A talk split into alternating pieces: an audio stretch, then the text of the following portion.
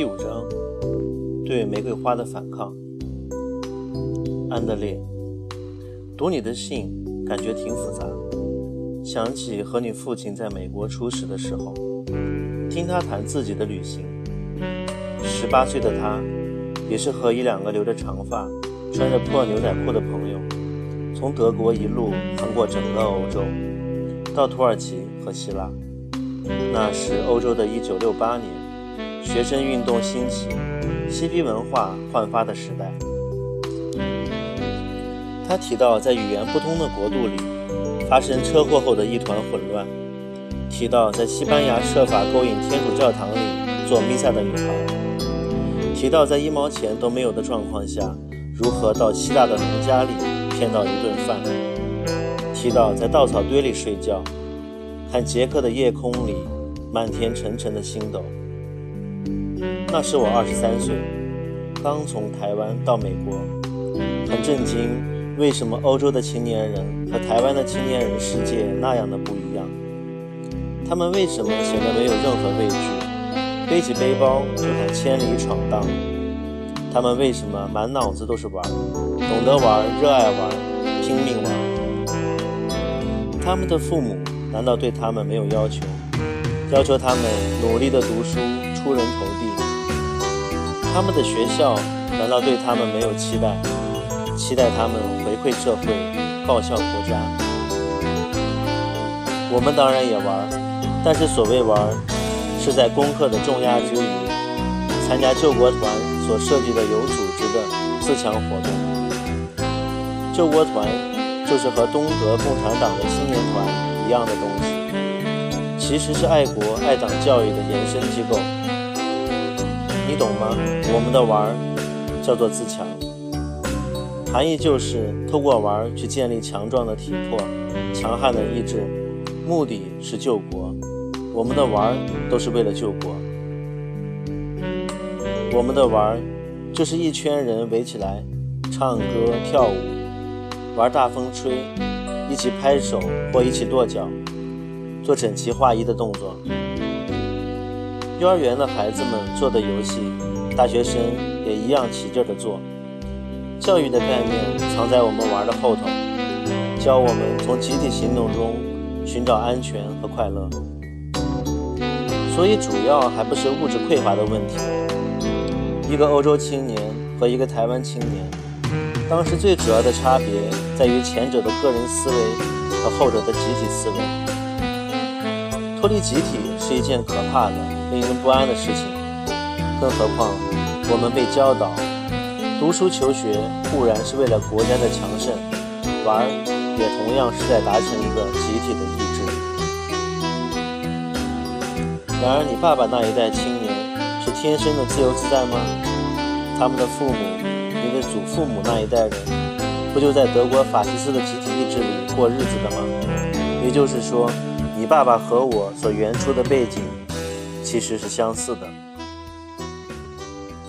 我记得一个西柏林来的青年说，一九六八年的一代，很多人会有意识的拒绝在阳台上种植父母那一代人喜欢的玫瑰、牡丹、大朵杜鹃等等，反而比较愿意去种植中国的竹子，而非欧洲本土的竹子，就隐隐象征了对这玫对玫瑰花的反叛。性、药、摇滚乐。是在那样一个背景下喊出来的渴望。一九六八年的一代，做了父母，做了教师，仍然是反权威的父母和主张松散、反对努力奋发的教师。我的安德烈就是在那样的教育气氛中长大。你的懒散，你的拒绝追求第一名的哲学，你的自由宣言和对于凡俗的快乐的肯定，是其他有字的。如果说你父母那一代的玩儿还是一种小心翼翼的尝试，你们的玩儿就已经是一种自然生态了。我反对吗？我那复杂深沉、假里假气、从来没学会玩的知识分子，要对你道德劝说，教训你说蟋蟀和公蚁的故事吗？做母亲的我，要不要告诉你，在全球化的竞争中，儿子，你一定要追求第一名。否则无法立足。我不想这么说，安德烈。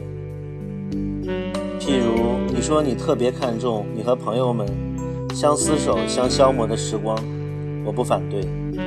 人生其实像一条从宽阔的平原走进森林的路，在平原上，同伴可以结伴而行，快乐的前推后挤，相濡以沫。一旦进入森林，草丛和荆棘挡路，个人专心走个人的路，寻找个人的方向。那推推挤挤的集体情感，那无忧无虑、无猜忌的同济深情，在人的一生中也只有少年期有。离开这段纯洁而明亮的阶段，路其实可能越走越孤单。你将被家庭羁绊，被责任捆绑，被自己的野心套牢，被人生的复杂和矛盾重压。你往丛林深处走去，越走越深，不复再有阳光似的伙伴。到了熟透的年龄，即使在群众的怀抱中，你都可能觉得寂寞无比。少年轻狂，安德烈是可以的。至于玩，你知道吗？我觉得不懂得玩是一种蛮严重的缺点。怎么说呢？席慕容阿姨记得吗？那个又写诗又画画的蒙古公主曾经说：“如果一个孩子在他的生活里没接触过大自然，譬如摸过树的皮，踩过干脆的落叶，他就没办法教他笔数，因为。”他没第一手触摸过美。中国有一个我非常欣赏的作者，叫沈从文。他的文学魅力，我觉得来自他小时候逃学，到街上看杀猪屠狗、打铁磨刀的小贩，看革命军杀人、农民头颅落地的人生百态，在街上撒野，给予他的成熟和稚嫩，可能远远超过课堂里的背诵。你小的时候，我常带你去剧院里看戏，去公园里喂鸭子，在厨房里揉面团，到野地里玩泥巴、采野花、抓蚱蜢、放风筝，在花园里养薄荷、种黄瓜，去莱茵河骑单车远行。现在你大了，自己去走巴塞罗那，看建筑，看雕塑。安德烈，我和席慕容的看法是一致的。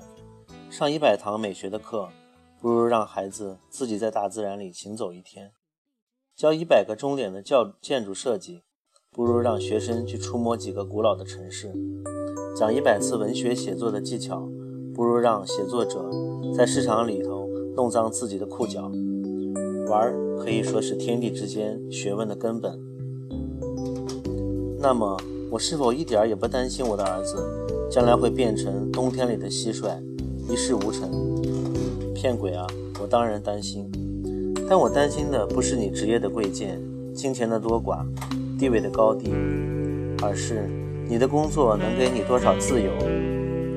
性、药、摇滚乐是少年轻狂时的自由概念，一种反叛的手势。走进人生的丛林之后，自由却往往要看你被迫花多少时间在闪避道路上的荆棘。可是你十八岁了，那么自己为自己负责吧。